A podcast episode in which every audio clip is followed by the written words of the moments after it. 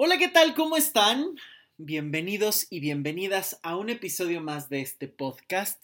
Yo soy Luis Miguel Tapia Bernal y como cada jueves aquí estoy platicando de muchísimos temas y estoy bastante contento porque eh, en este regreso, después de unos mesecillos donde se había eh, descansado el podcast, la verdad es que eh, pues he recibido muy buenos comentarios y ustedes están muy al pendiente y eso me da muchísimo, muchísimo gusto.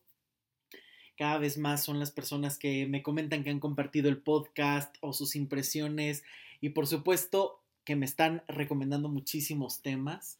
De hecho, el tema del día de hoy es un tema que propone alguien de ustedes. Pero antes, eh, por supuesto, quiero enviar muchísimos saludos y agradecimiento a todas estas personas que dejan sus mensajes y que están al tanto del podcast en cuanto sale, en cuanto lo comparten y en cuanto lo escuchan. Y pues, hombre, más en medio de esta eh, cuarentena que en tantos países está eh, generando y pues que hay que respetar lo más que, que podamos que bueno, pues yo creo que es un momento en donde se está generando muchísimos, muchísimos cambios y que también de eso quiero hablar en un ratito más. Quiero enviar un gran saludo a Cintia, por supuesto, muchísimas gracias. Ayer todavía me escribió Cintia y me decía, ya quiero que sea jueves y te agradezco que, que, estés siempre tan pendiente. Por supuesto también a mi prima Cintia, son dos Cintias. A mi prima Cintia que le agradezco muchísimo las porras y espero que muy pronto en cuanto pase la cuarentena estés con nosotros de invitada y ya empezar con todas esas entrevistas para que nos platiques de todo lo que andas haciendo. Sabes que hay un cariño enorme y un gusto tremendo por el reencuentro y por supuesto eh, a Olga siempre que está ahí al tanto, opinando y comentando, por supuesto a Angie que también cada semana deja sus comentarios. Un gran saludo también a Aarón, por supuesto a Denny que me ha dejado ahí los, eh, algunas ideas que ya iremos desarrollando. Eh, y por supuesto también Alejandro Montes, muchísimas gracias, un saludo hasta Guadalajara porque eh, estuvimos platicando incluso la semana pasada de cosas muy interesantes que me gustaría también retomar a lo largo de los eh, podcasts. Incluso a lo mejor el día de hoy ya podrán ver por ahí algo o escuchar por ahí algunas cosas. Por supuesto a Martín, eh, muchísimas gracias, mi organizador en Guadalajara. Que bueno, pues nosotros seguimos en pie con el taller que queremos dar a finales de mayo allá pero bueno, pues todo va a depender de cómo se muevan las situaciones y las circunstancias ahora.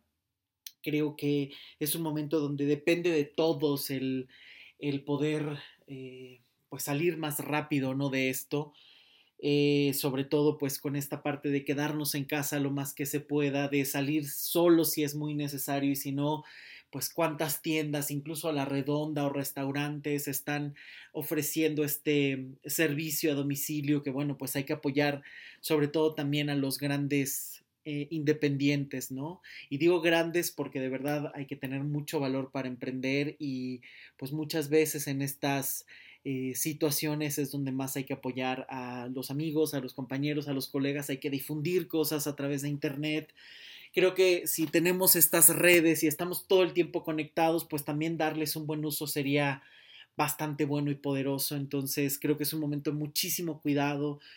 Y por supuesto, pues que está moviendo muchas cosas, porque al estar en casa, al estar sin la rutina, al estar eh, al pendiente y digamos casi enclaustrados la mayor parte del tiempo los que, los que pueden, obligatoriamente porque pues muchos están haciendo home office, otros lamentablemente no, no han podido por la razón que sea, eh, por alguna cuestión de trabajo independiente, por ejemplo, todas estas personas que tienen que trabajar en los supermercados o que tienen sus propios negocios y que los tienen que atender fuera de casa, pues evidentemente es sumamente importante tanto agradecerles como pues que tomen sus precauciones y por supuesto apoyar lo más que se pueda, ¿no? Pero también, pues bueno, hay muchísimas personas que eh, en este entorno, incluso he estado leyendo muchísimas notas alarmantes que se ha disparado la violencia intrafamiliar en México. Eh, por supuesto, en tanto confinamiento, en tantos momentos intensos que se están viviendo. Y es que es algo común, ¿no? A lo mejor tu pareja convives con ellos Em, y esto es algo que platicábamos hace rato Ricardo y yo, a quien le mando un gran saludo, que justamente cuando se está en esta cotidianidad, pues a lo mejor ves a tu pareja un ratito, ¿no? A lo mejor se pueden ver en la tarde, a lo mejor se pueden ver en la noche, a lo mejor en la mañana se acabó el tema. Pero ahora a lo mejor tienes que convivir con esa persona 24/7 o inclusive en las familias, ¿no? Padres que tienen que pasar más tiempo con los hijos, hijos que tienen que pasar más tiempo con los padres y que la situación evidentemente pues es muchísimo más caótica porque eh, están compartiendo en un, en un espacio muchísimo más tiempo con situaciones que a lo mejor ni siquiera saben cómo lidiar y que si a lo mejor en la vida cotidiana, cuando sales, cuando tienes tu trabajo, tu escuela, en fin, se puede volver difícil de manejar, pues aún más cuando están en este momento, ¿no? Y yo creo que son momentos que si bien son complejos, también pueden ser un gran laboratorio para observar, para percibir qué es lo que está ocurriendo, qué te incomoda y por qué. Porque muchísimas veces esto también ya lo hacemos en automático, ¿no? Ah, esta persona ya me choca, esta persona ya tengo este conflicto y entonces ni siquiera te permites observar, eh, posicionarte de otra manera o simplemente ver qué está pasando, tanto con la otra persona como contigo mismo. ¿Qué te produce? ¿Por qué te está produciendo lo que te está produciendo? ¿Por qué estás a la defensiva? ¿Qué es lo que tanto te molesta? Puede ser un gran laboratorio, a lo mejor no tienes que tener la respuesta, pero evidentemente puedes observar vomitar ciertas cosas, a lo mejor escribiendo eh, de una manera muy privada para no lastimar a nadie, ¿no? Cuando uno escribe, se permite muchas veces vaciar en el papel eh, cosas que a lo mejor son difíciles o de, decir o que simplemente cuesta muchísimo trabajo ir ordenando, pues ahí vas haciendo ese ejercicio de la escritura donde vomitas infinidad de cosas y que a lo mejor te puedes ir dando cuenta de las dinámicas o de las cosas que estás viviendo o compartiendo y que sería muy bueno que las pudieras tener claras Em, si no puedes resolverlas, por lo menos para saber de dónde partes, ¿no? Y ya después, pues, buscar algún trabajo, alguna terapia o situación que te permita salir de ahí, manejar las cosas. Y en este momento es sumamente importante esta observación, ¿no? Creo que de primera mano se está teniendo un momento muy álgido donde puedes observarte, donde puedes em, saber o por lo menos cuestionar qué está pasando, por qué, por qué estás sintiendo lo que estás sintiendo no simplemente tratar de evadirlo, no simplemente evitarlo, sino esta vez a lo mejor preguntarte o explorar un poquito más qué haces, ¿no? Repito y, menciono lo de la escritura porque además de que es algo que a mí me ha gustado siempre desde niño, sé que terapéuticamente es una herramienta importantísima porque te permite justamente eso, ¿no? Sistematizar, vaciar, ordenar, em, de una manera donde también te permite tarde o temprano ir poniendo orden a la mente, porque inclusive cuando tienes muchísimos pensamientos en la cabeza y estás pensando de una manera muy revolucionaria, muy revuelta incluso, eh, el hecho de tener que sentarte a escribir es modificar el rumbo del pensamiento, es modificar el ritmo del pensamiento, porque lo tienes que dirigir ahora hacia un punto muy claro que es el papel y nadie puede escribir a la misma velocidad del pensamiento tenemos que bajar un poco el ritmo, tenemos que bajar un poco la velocidad para poder escribir y vomitar todas estas series de cosas que a veces son tan necesarias de observar y de conocer para tener un punto de partida o que incluso puede ser un punto de llegada, ¿no? Porque esta información te va a revelar algo que te va a sacar de la rutina que siempre has tenido mentalmente, ¿no? Porque nos acostumbramos a los pensamientos y simplemente los volvemos tan eh, cotidianos que, se, que parecen naturales, ¿no? Y entonces ya nadie cuestiona nada, ya nadie mueve, ya nadie, pero ni siquiera sabes qué estás sintiendo y por qué. ¿Por qué te enoja? ¿Cómo es el enojo? Eh, ¿Cuánto te dura? ¿Qué necesitas decir? ¿Qué necesitas sacar? ¿Por qué duele o asusta tal situación? ¿no? Y a veces es necesario mirar para poder comprender el contexto completo y que en esta parte de convivir con tu pareja, con tu familia, a lo mejor de manera cotidiana, pues se permita esta observación. A lo mejor ni siquiera se puede llegar a un diálogo en ciertas situaciones, pero simplemente el detenerte y observar te puede empezar a dar nuevas eh, herramientas, eh, pues para saber cómo eh, manejar las cosas o simplemente cómo moverte, ¿no? O hacer a lo mejor ahí algún pequeño cambio que pueda aportar a la, a la situación. Y entrando de lleno en este tema que atañe el podcast de este jueves, es un tema que, me apasionó muchísimo desde que me lo dijeron porque es algo muy recurrente. Muchísimas personas tienen esta idea o esta pregunta y hay que desmenuzarla para encontrar una respuesta distinta más allá como de estas frases comunes. Saben ustedes que, siempre estoy como muy peleado con estas frases que parece que todo mundo las dice, ya ni siquiera se conocen los autores y todo el mundo las está repartiendo y hasta algunos se las adueñan sin, sin saber realmente si son la persona que las dijo o no, eh, o se las adueñan simplemente porque sonó bonito. Pero yo creo que las frases van perdiendo su valor o se van desgastando cuando se vuelven eso, frases cotidianas que suenan bonitas, que están ahí en las redes sociales y dices, ay, qué mono, das eh, like en el mejor de los casos y si no, simplemente haces scroll y se, y se cambia todo y se apaga todo.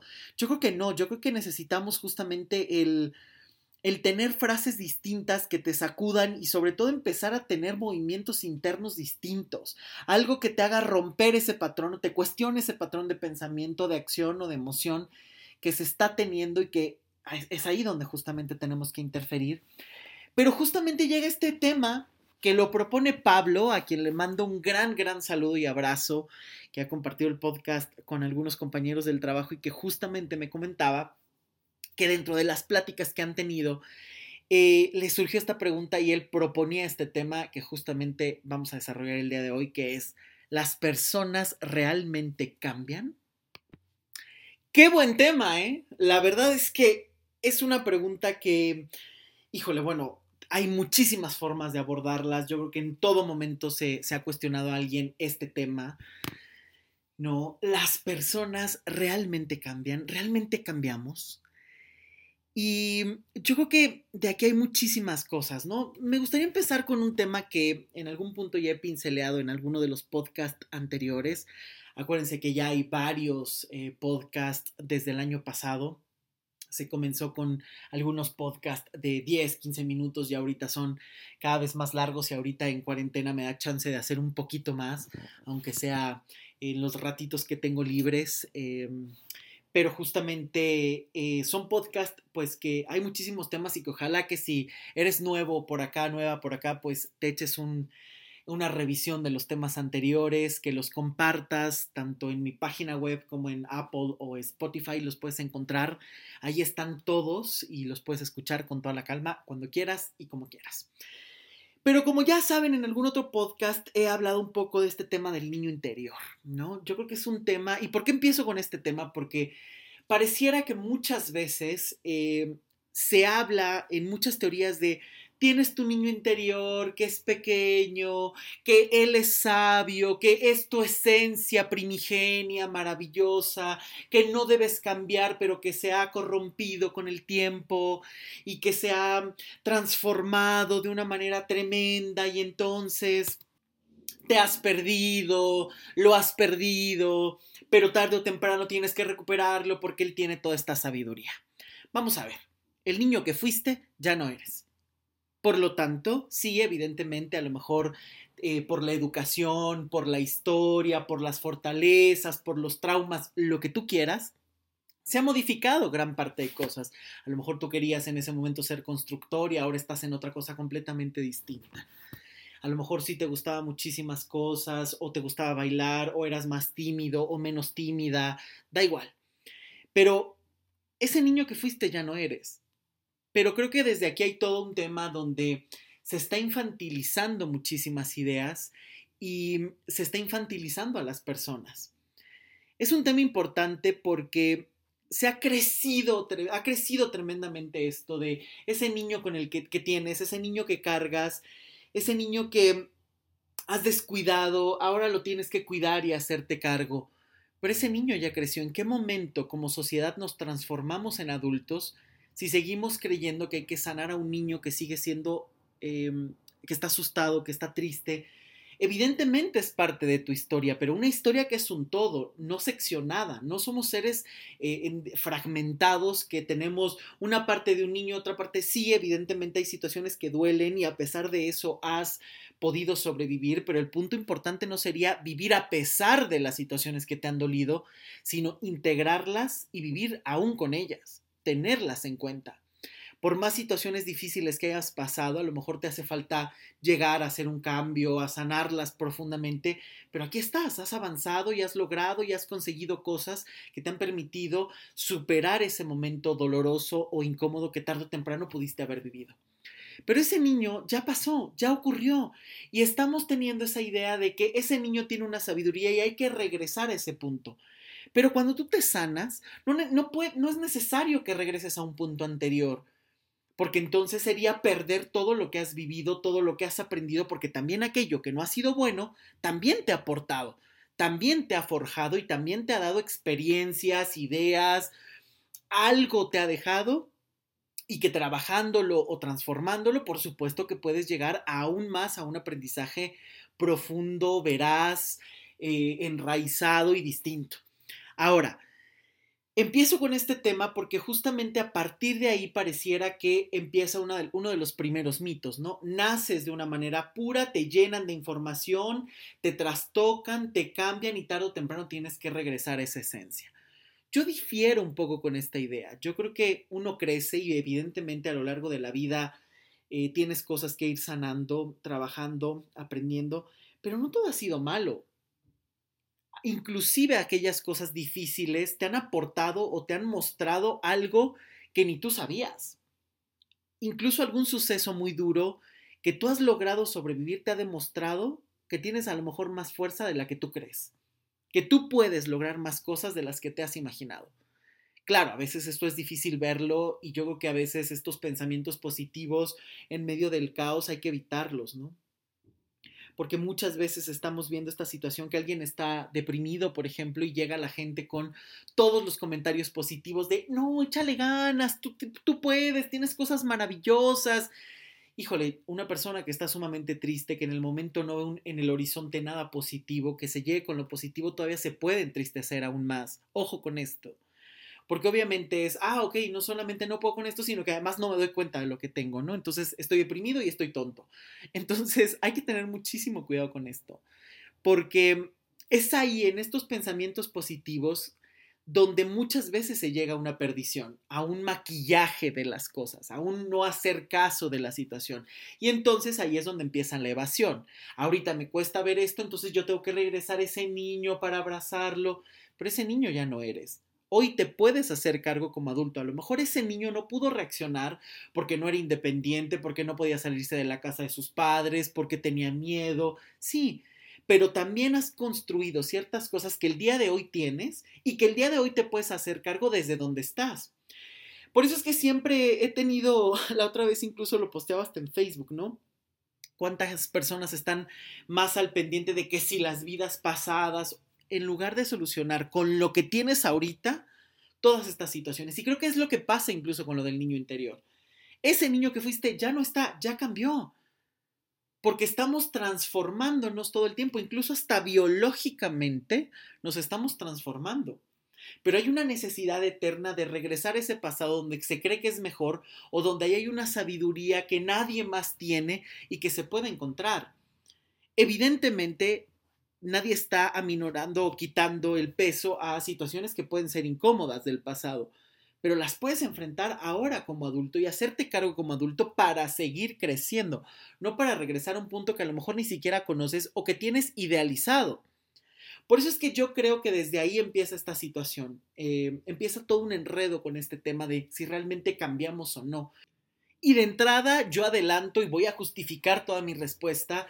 Yo creo que es posible cambiar y transformar. Hay situaciones y hay que tener un camino pero sí creo que es posible y es lo que quiero mostrar a lo largo de este podcast. Normalmente se requiere de un trabajo profundo para poder cambiar. Es decir, ese niño que fuiste, por ejemplo, que vivió muchísimas situaciones, se ha tenido que transformar y ha tenido que encontrar eh, rutas, caminos para sobreponerse a cualquier cosa que le haya incomodado en el pasado ya sea que te hayan hecho bullying en la escuela, que hayas tenido una relación em, polarizada con tus padres, que a lo mejor hayas tenido abandono, ausencia, que te hayas sentido el patito feo o que hayas sido el hijo favorito, la hija predilecta, me da igual. Has tenido que construir sobre eso muchísimas otras cosas. Te hicieron bullying y de alguna manera lo tenías que enfrentar. A lo mejor tus padres te apoyaron, a lo mejor no se lo dijiste a nadie, pero te has tenido que sobreponer. Eso ya es un cambio, es decir, sobre algo que te incomodaba, buscaste hacer algo eh, para contrarrestarlo o, o para que doliera mucho menos. Ya ahí hay un punto de partida. Que eso te haya funcionado, no te haya funcionado, que haya sido lo más eficaz o no, es otra cosa. Pero yo creo que muchas veces se requiere de un proceso sumamente importante y creo que la terapia es ese proceso que te permite ese cambio. ¿Por qué? Porque es ahí donde empiezas a confrontarte contigo mismo y ser consciente de todo lo que estás arrastrando para darle una, modificación, un cambio, un llegar a un punto importante que te permita transformarte desde donde estás. Pero, ¿por qué cuesta trabajo creer o por qué la gente se cuestiona si estamos cambiando? Biológicamente de entrada lo estamos haciendo todo el tiempo. Todo el tiempo tus células se están modificando, tu piel se modifica, tu sangre, todo se está modificando. A la vuelta de un año nada habrá de las células anteriores, de las células viejas, estás modificando todo el tiempo. Em, el problema es que el ser humano en lugar de irse flexibilizando, muchas veces se va rigidizando. Ahí es cuando hay miedo al cambio. Precisamente creo que este es un tema importante por eso, porque hay muchísimo miedo al cambio. Hay miedo a cambiar. Es normalmente los pacientes llegan a consulta diciendo, cámbiame, pero no me cambies. Quiero algo distinto, pero déjame todo igual. O simplemente transfórmame esta partecita, pero nada de lo, de lo que está alrededor. Y a veces son cambios muy importantes. Entonces se puede cambiar, sí, pero hace falta valor. Y aquí hay un tema muy importante en la terapia porque muchísimas veces se duda de la terapia por algo importantísimo. La gente está buscando eh, que el otro vaya a terapia para que termine haciendo lo que esa persona quiere. ¿Cuántas veces no vemos a la madre que manda a los hijos a terapia porque justamente quiere que sean más obedientes, más dóciles, que pasen más tiempo con ella, que le escuchen más, que sean más amorosos? Es decir, quieren que cambien para las expectativas de los demás. ¿Cuántas veces eh, alguna pareja, a lo mejor el hombre quiere que la mujer sea más cariñosa y justamente está esperando que vaya terapia a eso? Y entonces, cuando la gente decide ir a terapia, regresa a casa, empieza a modificar cosas, cosas a las que las personas que te rodean no estaban eh, acostumbradas, es cuando dice, ¿qué te está pasando? Te está haciendo daño la terapia. No estás cambiando. Y por supuesto que está cambiando pero está haciendo cosas que no te gustan porque está descubriendo cosas o situaciones muy personales. ¿Por qué? Porque la terapia no puede ser un adoctrinamiento. Hay que tener muchísimo cuidado con esto. La terapia no es un adoctrinamiento, no es ir y lavarte el cerebro. Eso no significa ir a terapia. Quítate esos mitos absurdos de la cabeza. La terapia no es un lavado de cerebro, ojalá se tuviera ese poder, no se tiene, nadie tiene ese poder. La terapia implica aprender de ti, aprender nuevas herramientas, modificar comportamientos, modificar formas de pensar, modificar relaciones. Por supuesto que hay toda esa serie de cambios y que a veces hay cosas que fluyen muy bien, que te das cuenta y que son muy liberadoras y hay otros momentos que a lo mejor pueden ser muy confrontativos, que incluso te pueden doler o incomodar y que para eso hay que estar acompañados, porque justamente el especialista es el que te conduce con herramientas para acompañarte en todo ese proceso que duele y que cada vez sea menos difícil y que sobre todo sea un proceso con nuevas perspectivas y no estar como hámsters corriendo en la misma rueda sin avanzar. Pero todo esto requiere un tiempo, todo esto requiere un trabajo y todo esto requiere un valor que normalmente no se tiene. ¿Por qué las personas creen que no se puede cambiar? Porque prefieren estar donde están. Y es que, ojo, todo problema tiene beneficios. Si no tuviera beneficios, no estarías ahí. Inclusive veamos estas relaciones tóxicas que ya no están funcionando, donde ya se están peleando todo el tiempo, que terminan, que van y vienen, que no se dan la cara, que hay manipulación, que hay dolor, que hay grosería y media, pero están, siguen ahí, siguen ahí y vuelven y vuelven y vuelven y hacen lo mismo sin siquiera modificar ni una sola acción, ni un solo comportamiento y esperan tener resultados distintos, evidentemente ya están dados al fracaso. Y entonces se aferran todavía más a sus posturas, porque muchas veces ya es una cuestión de a ver quién puede más. Yo digo esto, no, tiene que ser a mi manera. Y en esa lucha de poder es muy difícil que haya un cambio, precisamente porque ya ni siquiera estás defendiendo o negociando algo real. Ya estás defendiendo en una lucha de poderes o a ver quién domina a quién. Y hay que tener muchísimo cuidado. Por ejemplo, en una dinámica así, es difícil generar un cambio, pero no es imposible.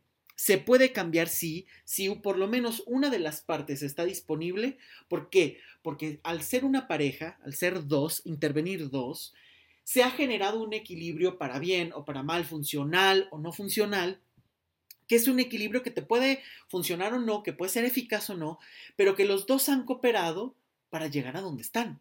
Ahora, si eso no estuviera así, si eso no hubiera llegado a tal punto, eh, sería porque a lo mejor uno solo de los elementos modificó algo. Cuando tú te peleas con otra persona, por más callado que se quede, no te estás peleando con la pared, te estás peleando con alguien que te está produciendo algo y a quien le quieres decir o hacer algo. Por lo tanto, te estás peleando con otra persona. Que esa persona, al modificar su comportamiento, tú no podrás responder de la misma manera. Por eso es que este es un mito muy importante, ¿no? Muchas veces se cree que para modificar realmente a la pareja tienen que ir los dos integrantes de la pareja y esto no es cierto. Con que vaya uno solo, así el otro esté completamente reticente, sabiendo llevar la terapia, se puede interferir a través de la terapia indirecta. ¿Por qué? Porque una de esas dos partes se está modificando, por lo tanto la balanza se tiene que reequilibrar y encontrar una nueva dinámica, una nueva forma de relacionarse. Por lo tanto, cambiar sí es posible. Claro que podemos cambiar, ¿por qué? Porque mm, la forma en la que tú aprendes algo, la forma en la que tú cambias, simplemente veamos algo.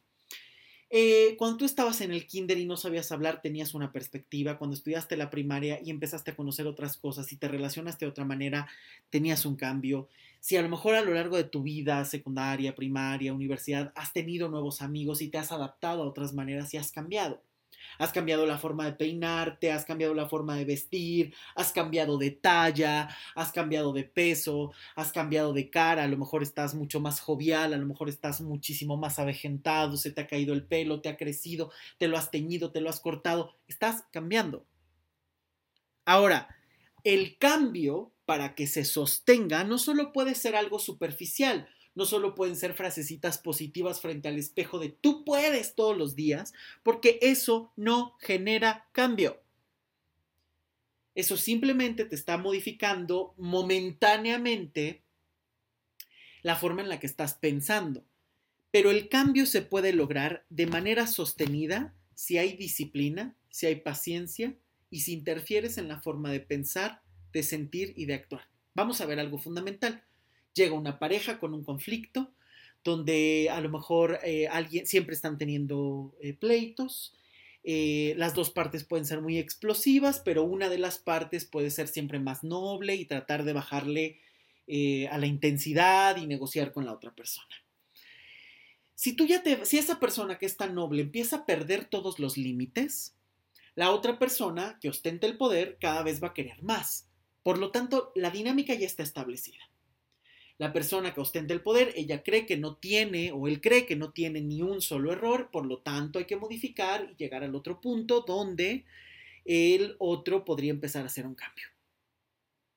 Entonces empieza a trabajar en sí mismo y se da cuenta a lo mejor que a lo largo de todo el tiempo ha cedido a la familia, ha tenido que ceder sus sueños por los de los demás, por cuidar a los otros y entonces es un patrón de vida que no conocía, no era consciente de eso, por lo tanto no podía modificarlo. Por lo tanto, para cambiar hay que tener conciencia y saber de dónde partes, qué contexto te rodea, qué situaciones han alimentado el conflicto, cómo respondes a ellas, porque el contexto, tanto familiar como social, por supuesto que interfiere en la forma en la que tú estás eh, mirando o relacionándote. Entonces, todo eso está en juego. Una terapia no puede ser solamente la persona. Viene la persona sola, pero hay que saber interferir en la forma en la que se está relacionando para llegar a un cambio. Entonces, em, a lo mejor esa persona puede descubrir que en algún punto de su vida hubo algo que le causó muchísimo dolor, alguna pérdida o algo, por lo tanto, si te fijas, ya hay un cambio. Esa persona era antes, una persona antes de ese suceso y una persona después de ese suceso. Por lo tanto, hubo un cambio estamos cambiando. Pero entonces, a partir de ese suceso y con toda la cuestión familiar, es ahí donde esta persona pues ha aprendido a no poner límites, a ceder, a complacer a los demás. Empieza a trabajar, se da cuenta de esto y entonces ahora hay que crear todo un camino para saber qué hacer. De nada te sirve solo darte cuenta de las cosas y decir, oh, es cierto, estoy siguiendo un patrón está pasando esta situación. De nada sirve. Porque se convierte simplemente en información muy bonita, pero ahora, ¿qué haces? Ok, ya diste el primer paso, a nivel mental ya puedes saber que hay algunas situaciones, algunos patrones que estás repitiendo y entonces a partir de ahí empieza el primer cambio mental. Pero ahora, ¿cómo vas a modificar la parte emocional? Lo que sientes. Porque ahora, ojo, gran parte de la forma en la que estamos reaccionando no tiene que ver con un aprendizaje cognitivo, no tiene que ver con un aprendizaje de mental, lleno de teoría, lleno de, em, de conceptos, tiene que ver con muchísimas emociones que nos estamos cuidando desde ahí, em, de no quiero que esto se repita, si me hablan de esta manera, yo respondo de esta manera, que ya son en automático. Esas emociones son las que tenemos que modificar. Para eso, por ejemplo, la terapia breve estratégica tiene protocolos muy específicos y las constelaciones familiares también, que te permiten entender y llegar a lo que nosotros llamamos experiencias correctivas. ¿A qué significa esto? Y esto suena como de qué onda. Déjate lo explico. Esto tiene que ver principalmente con eh, cómo vas a modificar. Por ejemplo, la terapia breve estratégica te va a dejar algunas tareas que tú vas a tener que eh, hacer a lo largo de algunas semanas y entonces a lo largo de esas semanas, a lo largo de esos días, las irás em, realizando y entonces esas Em, tareas te van a ir dando nuevas experiencias, nuevas perspectivas. Ah, mira, yo no sabía que podía hacer esto o me dio por resultado esto, pero tú al estar haciendo, empiezas a modificar la forma de actuar, de sentir también, de, actuar y de sentir.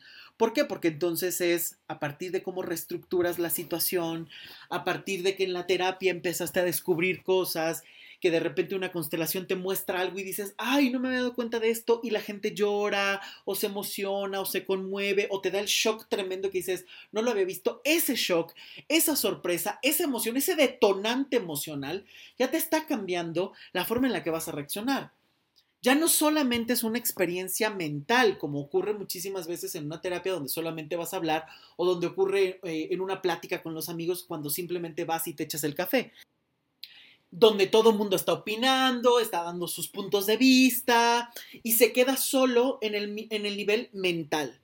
Tienes alguna nueva idea, pero que a veces no se sustenta. ¿Cuántas veces no has llegado de la plática con los amigos o de una terapia y dices, sí, claro, yo valgo y no voy a hacer? Y a los dos días, a las dos horas, empieza esa emoción de vacío, esa emoción de soledad, esa emoción de angustia que dices, tengo que cambiarlo, pero no sé cómo.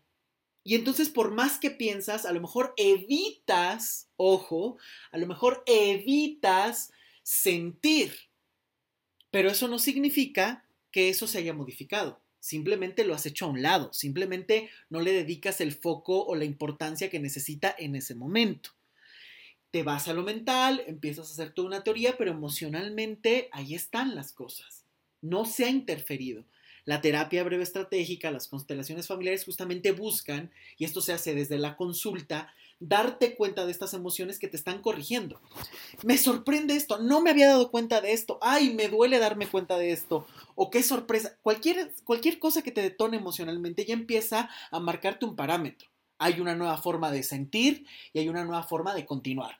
Por eso es tan importante el trabajo terapéutico porque lleva un sustento, un orden, una teoría, una serie de herramientas y una serie de estudios que están detrás que se van a recortar a la medida de la persona para que pueda avanzar. Eso es lo que se hace o se tendría que hacer en, todas las consultas, ¿no? Es lo que yo hago en el trabajo, lo que mis objetivos principales en la práctica eh, con pacientes, ¿no? Porque justamente es ahí donde tienes que empezar a generar ese cambio. Cuando esa persona se da cuenta de cosas, no solo a nivel mental, sino que emocionalmente, a lo mejor hay alguna sensación que te produce algo muy emotivo, que te duele, que te sorprende, y es ahí donde hay un detonante. Emocionalmente ya empezaste a tener una nueva experiencia que te va a permitir reaccionar de otra manera. Si a eso lo conjuntas con las tareas que se van haciendo eh, a lo largo de los días, empieza a haber una conceptualización distinta, porque lo llevas a la experimentación, no se queda solo en una plática en el consultorio, no se queda solo en una simple teoría muy bonita o en la lectura de un libro o en el escuchar un podcast y ya está, sino que personalizadamente llevas toda una serie de acciones, de situaciones que te ayudan a ir modificando, por supuesto, transformar esta parte. El cambio se puede dar, sí, pero hay que trabajárselo. Hay que tener paciencia, hay que tener disciplina, hay que invertir tiempo, hay que invertir dinero. Aquí es algo bien importante porque muchísimas veces las personas queremos cambiar o se quiere cambiar eh, con una plática con los amigos, con una, eh, con una ida al cine, simplemente con que hoy me voy y me cambio el look y compro algunas cosas, sí, modificaste momentáneamente, que creo que es aquí donde empieza el principal tabú de este tema, realmente podemos cambiar si estás evadiendo, claro, momentáneamente, por un tiempo haces una modificación y después regresas a lo mismo. Ahí cualquiera diría, por supuesto que las personas no cambian, pero no se cambia porque no se tienen las herramientas necesarias, no se parte de un trabajo desde el origen, de saber qué está modificando, qué, qué es lo que está originando las cosas, cómo modificar esa experiencia, cómo modificar la reacción que tenemos, la interacción que tenemos. Por eso es que la terapia tiene que ser completamente angular, tiene que tener todas estas perspectivas. Cómo piensas, cómo sientes, cómo miras el problema, porque además aquí hay otro tabú muy grande que yo creo que gran parte de las personas lo cree, que es así como construiste el problema, es decir, así como creaste esos pasos para entrar al problema, simplemente tendrías que salir y volver a hacer esos pasos, es decir, como desandar, caminar sobre tus pasos hacia atrás y entonces ya tendrías la solución. Vamos a ver. La forma en la que tú entraste o construiste el problema no es la misma con la que vas a salir. Porque una vez que tú ya construiste algo que puede ser conflictivo, normalmente es porque hubo una respuesta. Por ejemplo, a lo mejor estabas sumamente triste y entonces ahí fue cuando empezaste a comer. Y entonces, gracias a que estabas tan triste, empezaste a comer y empezaste a comer y cada vez era comer más y entonces a la vuelta de unos meses o años has subido de talla, has subido de peso y a lo mejor hasta ahí problemas tremendos de salud no te gusta tu imagen, no te gusta cómo te ves. Y entonces ese problema de la tristeza que todavía puede estar, ya no es solamente el problema de origen porque hay una cosa que se construyó sobre como respuesta a ese problema y esa eh, forma de responder al problema ahora es el conflicto. Por lo tanto, no solamente hay que resolver la parte que te hizo entrar al conflicto, sino cómo te desarrollas con el conflicto, cómo, cómo lo has tratado de solucionar es lo que en terapia breve estratégica llamamos las soluciones intentadas. Estas soluciones que no solucionan, pero que son unos intentos que por momentitos, por a ratitos, crees que te funcionaron, aunque después te das cuenta que no. Por ejemplo, esto del peso, regresando a este ejemplo.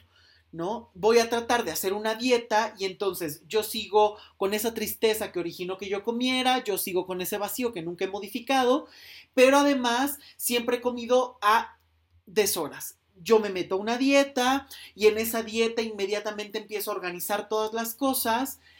Una dieta sumamente restrictiva que a la vuelta de un tiempo tengo muy buenos resultados. Veo los resultados, eh, de repente veo como algo y empiezo a comer desmedidamente otra vez. Se recupera incluso no solo lo ganado, no solo lo perdido, sino hasta con ganancia. Y entonces ahí el conflicto vuelve a empezar. Y cada vez es peor porque ahora, además, no solo es, ya había logrado bajar, sino no me pude sostener. Si te fijas, el problema se hizo cada vez más grande. Ya no tienes un origen de tristeza, sino que además sobre esa tristeza habías construido un intento de solución que era comer, después creaste un intento de solución que es hacer una dieta sumamente rígida, sin trabajar lo emocional, que te llevó a bajar de peso, te habías eh, logrado mantener y después en un descuido por alguna, algún otro detonante emocional, volviste a comer demasiado y no solamente eh, ganaste todo el peso que habías perdido, sino que además tuviste unos extras que te hacen sentir todavía peor. Si te fijas, el problema ya es más grande. Ahora, si tú quieres solamente interferir en el origen, es decir, ah, ok, sí, vamos a trabajar la tristeza y ya, no es suficiente. Hay que hacer un trabajo completo, redondo, que te evoque todo el proceso que ha estado. Si te fijas ahí, yo ya describí toda una serie de dinámicas y de pasos. Y la terapia tiene que interferir en todas. En saber reestructurar y trabajar cómo viviste esa recaída, qué te ha originado el volver a comer, cuáles son las respuestas que has tenido, qué es lo que te ha llevado, qué más elementos hay, porque a lo mejor también hay una serie de cosas súper inconscientes que no te has dado cuenta, que son a las que hay que llegar y son las que hay que trabajar. Pero por supuesto que si solamente vemos esa dinámica de alguien que come mucho, hace una dieta, baja de peso y recae, cualquiera diría no hay cambio. Cuando sí te fijas, en todas las etapas ha habido un cambio. Una persona que empezó a comer por algo, una persona que engordó por algo, una persona que se puso a dieta por algo, una persona que recayó por algo. Son cuatro dinámicas distintas. Entonces, desde ahí, evidentemente las personas podemos cambiar. Pero el, el, problema no es que ese cambio sea momentáneo, el punto es que ese cambio se pueda sostener. Esto es lo verdaderamente importante. Por eso es que aquí hay tanto rollo y tanto, tanta teoría acerca de, híjole, ¿realmente las personas podemos cambiar? Sí, el cambio se puede sostener, pero te lo tienes que trabajar. Esto no nada más es una simple plática, ir y ya, ya con eso fue suficiente y me di cuenta. Hay personas que sí, hay personas que a lo mejor eh, porque han resuelto más cosas, descubren algo y pueden generar cambios, pero normalmente el cambio te lo tienes que trabajar y de manera muy profunda. Y todos. Yo creo que la terapia ya tendría que estar como el saber leer, el saber escribir o el aprender a sumar y restar. Ya tendría que sumarse en el proceso de crecimiento de toda persona porque todos tenemos situaciones que tenemos que aprender a manejar, que tenemos que superar y que normalmente en solitario no se puede, no porque no seas capaz, sino porque necesitas mirar las cosas desde fuera, porque a final de cuentas, el hecho de que tú tomes la decisión de ir a terapia es un proceso tuyo, es una decisión tuya. Es un proceso que vas a iniciar tú, que vas a vivir tú y que simplemente te va a acompañar el terapeuta con las herramientas y conocimientos que tiene y que se va a poner a tu disposición. Es lo único. Pero por supuesto que el cambio se puede lograr. Pero el cambio no es para complacer solamente a otros, no es para que seas el títere de los demás, sino el cambio también implica el ganar autonomía, el modificar la forma de pensar, de sentir, de actuar, el sentirte de otra manera, el percibirte de otra manera. ¿Por qué? Porque la realidad, la forma en la que tú conceptualizas la realidad, también se puede modificar, encontrando nuevas perspectivas, nuevos ángulos. Pero para llegar a eso hay que hacer un trabajo que hay, que quitar muchas capas, hay que cambiar la forma en la que se ha teorizado el problema, hay que quitar lo que no es operativo, hay que meter nuevas herramientas que sean realmente eficaces, hay que tener ese cambio que puede ser constante y que de pequeños pasos, de pequeños eh, pasitos que, que construyen el cambio, un cambio se puede sostener. Por supuesto que sí. Todo el tiempo lo estamos haciendo. Por supuesto que si tú quieres cambiar simplemente porque te cambiaste de casa, porque te cambiaste de pareja, porque te cambiaste el corte de pelo, eso no es cambiar. Eso es algo momentáneo que a la vuelta de un tiempo volverás a lo mismo. Porque el cambio real empieza desde adentro, sanando lo que tienes que sanar, viendo lo que no te has atrevido, eh, por supuesto, enfrentando aquello que te asusta, sorteando y sabiendo manejar el enojo, eh, sabiéndolo destilar, el dolor sabiendo cómo vaciarlo. Es ahí donde puedes tener un cambio y el cambio se puede lograr y el cambio se puede sostener. Pero ese cambio requiere de un trabajo, requiere de paciencia, requiere de que te atrevas a hacerlo, requiere de que te atrevas a mirar, no simplemente el eh, ah, aprendí algo y a partir de esto ya modifiqué toda mi vida, porque además hay algo muy común. El ser humano eh, normalmente tiene o tendemos a ser demasiado rígidos en el pensamiento. Si algo te funciona, lo quieres replicar todo el tiempo. Ah, ok, em, alguna persona ya la abandonaron y la forma en la que resolvió, entre comillas, o respondió sería la, mejor, la frase o la palabra correcta. La forma en la que respondió a ese abandono es la forma en la que va a responder a todo. Entonces, cada vez que ve que alguien lo puede abandonar, la puede abandonar, reacciona de la misma manera. Pero eso es una reacción rígida. ¿Por qué? Porque es la misma para todo. No puedes aplicar el mismo concepto, la misma idea, la misma acción para todas las cosas. Hay que modificar, hay que encontrar herramientas, hay que flexibilizar la mente Pero ese trabajo, por supuesto, eh, hay que realizarlo. No va a caer del cielo, no te lo va a regalar nadie, lo tienes que hacer tú. Es una responsabilidad personal que por supuesto se va a ver reflejado en un entorno. ¿Por qué? Porque una persona feliz está vacunada para no joderle la vida a los demás, para no molestar a los demás. Pero modificar o hacer algo significa, muchas veces hay, un error que he detectado mucho en, en consulta, que es el hecho de que si algo en algún momento te funcionó, las personas no dejan de, de hacerlo porque te funciona en un momento o a lo mejor en varios, vas pasando el tiempo, has encontrado o entrado a otros círculos, a otras eh, dinámicas, pero tú quieres seguir repitiendo el mismo patrón. Y ese patrón que a lo mejor en un momento te funciona, no quiere decir que en todos te va a funcionar. Y algo, una trampa mental muy común es que las personas creen que necesitan esforzarse más para que vuelva a surtir efecto.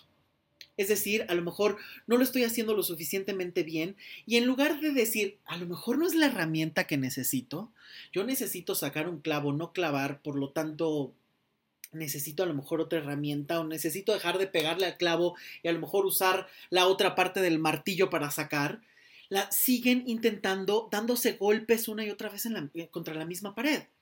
A veces necesitas cambiar la herramienta, necesitas cambiar la estrategia, no pulir algo que a lo mejor ya no te funciona.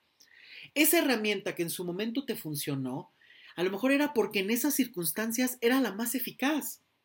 Pero para otras circunstancias vas a necesitar otras herramientas, ampliar la visión, ampliar esas herramientas que te permitan realmente enfrentar la realidad porque la realidad está cambiando, porque la forma en la que tú percibes está cambiando y por supuesto hay que llegar a un punto donde tengas las herramientas suficientes, eficaces y necesarias para que puedas confrontar esa realidad, responder a esa realidad. Entonces, este es otro tema. Muchas veces la gente dice es que yo no estoy cambiando o no se cambia o la terapia no ayuda porque muchas veces simplemente estás queriendo esa doctrina, esos pasos que el terapeuta te diga vas a hacer A, B y C, te dé la respuesta mágica a todo. Y eso no es responsabilidad. Si el terapeuta, si el amigo, si los padres te están indicando qué hacer, literal, como si fuera una receta de cocina, ¿dónde está tu responsabilidad? ¿Dónde está tu crecimiento? ¿Dónde está tu autonomía? Esto debe de comenzar inmediatamente por uno mismo. Tú te tienes que hacer cargo de responder a lo que tú hayas decidido, de enfrentar nuevas herramientas, de ir ganando autonomía, de ir ganando integridad, de, ir ganando independencia. ¿A qué me refiero con integridad? A que realmente puedas alinear la forma de pensar, de sentir y de actuar para ir siendo cada vez más congruente, más libre y más fuerte. Por lo tanto, claro que se puede lograr el cambio si trabajas en ti. El cambio no se logra simplemente con me cambié el look, eh, voy a comprarme ropa, que todo eso es genial. A quien no le gusta verse bien, por supuesto que es parte importante. Vuelva a lo mismo, somos seres integrales, somos un todo donde comemos, sentimos y, y, somos seres espirituales, donde tenemos que comer, vestir y por supuesto eh, hacerlo de la mejor manera para uno. Eso no está peleado con el crecimiento espiritual, con el, con el crecimiento o la sanación. Eso no está peleado con nada de eso. Tú puedes estar en un super departamento con el carro último modelo, pero de ahí a que eso oculte todo lo que no te has atrevido a ver es otra cosa. Hay que tener muchísimo cuidado porque si es muchas veces eso que creemos que es el cambio es una evasión y para cambiar hay que transformar la forma en la que percibes la realidad, la forma en la que piensas, la forma en la que sientes y la forma en la que actúas. Si tú logras modificar las tres cosas, las tres, no una, no dos, las tres. Si tú logras modificar las tres, entonces el cambio no solamente se dará, sino que lo podrás sostener, porque tendrás herramientas distintas para enfrentar la realidad, para lograr eh, dar respuesta a esa realidad y para compartirte de otra manera con los demás. Pero para eso hay que sanar, para eso hay que trabajar y para eso no hay que rehuirle a lo que eres y a lo que sientes. ¿Cuántas personas, por ejemplo, no han salido del closet y son una antes de salir del closet y otra después porque a lo mejor tienes más libertad, más expresión, más formas de enfrentarte a la vida, más herramientas, te atreves a otras situaciones? ¿Por qué? Porque además te estás demostrando que ya conseguiste algo, que ya llegaste a un punto y ese punto de partida te puede llevar a otro. Cada cosa que logras te lleva a otro punto de partida. Por eso es que la terapia es un logro también, desde que te decides a ir hasta que empiezas a trabajar es un logro porque te permite llegar a otras situaciones a través de situaciones que has resuelto, a través de obtener resultados que tú estás construyendo y sobre eso estás construyendo también tu autoestima. La autoestima, repito y no me cansaré de decirlo, tiene que ver con todo aquello que tú eres capaz de darte a ti y de construir para ti, aquello que logras. Por eso es que la autoestima no tiene nada que ver con que si tus papás te dijeron, eres maravilloso y te dijeron que eras amado y tiene que ver con lo que tú logras y te atreves. Por eso el niño que fuiste ya creció y ahora te puedes hacer cargo como adulto de todo lo que has pasado y como adulto transformarte y mirar la vida desde una perspectiva eh, con un crecimiento real y no de una manera infantil. Un adulto también se puede divertir, un adulto también puede crecer y seguir creciendo, un adulto se puede hacer cargo de sí mismo, un adulto es responsable, un adulto puede crear la vida que se le antoje porque puede tener la independencia que quieras. Si sigues siendo un niño, seguirás reaccionando como niño, con berrinches, queriendo quedarte en casa y de manera infantil y primitiva, y de ahí no vas a salir. El cambio empieza cuando creces y el cambio empieza solo contigo. Espero que haya respondido algunas cosas que te hayan gustado, Pablo, y a todos espero que les haya gustado este podcast. Recuerden que pueden estar proponiendo sus temas, me pueden dejar algún mensaje a través de Facebook, em, ahí me pueden encontrar como Luis Miguel Tapia Bernal en todas mis redes sociales. Eh, síganme en Twitter, ahí estoy eh, posteando constantemente frases que se me van ocurriendo, de lo que voy observando, de lo que voy trabajando, de em, algunos libros que estoy leyendo constantemente. Ahora estoy empezando justo eh, La Isla de la Pasión de una de mis escritoras preferidas que es Laura Restrepo. Acabo de terminar otro libro de Bauman que me gusta mucho que se llama Miedo Líquido. Eh, es uno de mis autores preferidos, es un sociólogo polaco extraordinario que si no lo han leído, léanlo. Hay un montón de artículos que tiene El País, La Vanguardia y varios periódicos más bastante, bastante buenos, incluso hasta letras libres. Sigmund Bauman se llama el autor. Eh, tiene toda esta teoría sobre vida líquida, miedo líquido, amor líquido, que por favor dense una vuelta. Fue un gran pensador, un gran sociólogo y un gran eh, autor de infinidad de libros. Y bueno, pues ahora estoy con este libro de Laura Restrepo de La Isla de la Pasión que a mí me fascina. Laura Restrepo es una autora colombiana que a mí me encanta.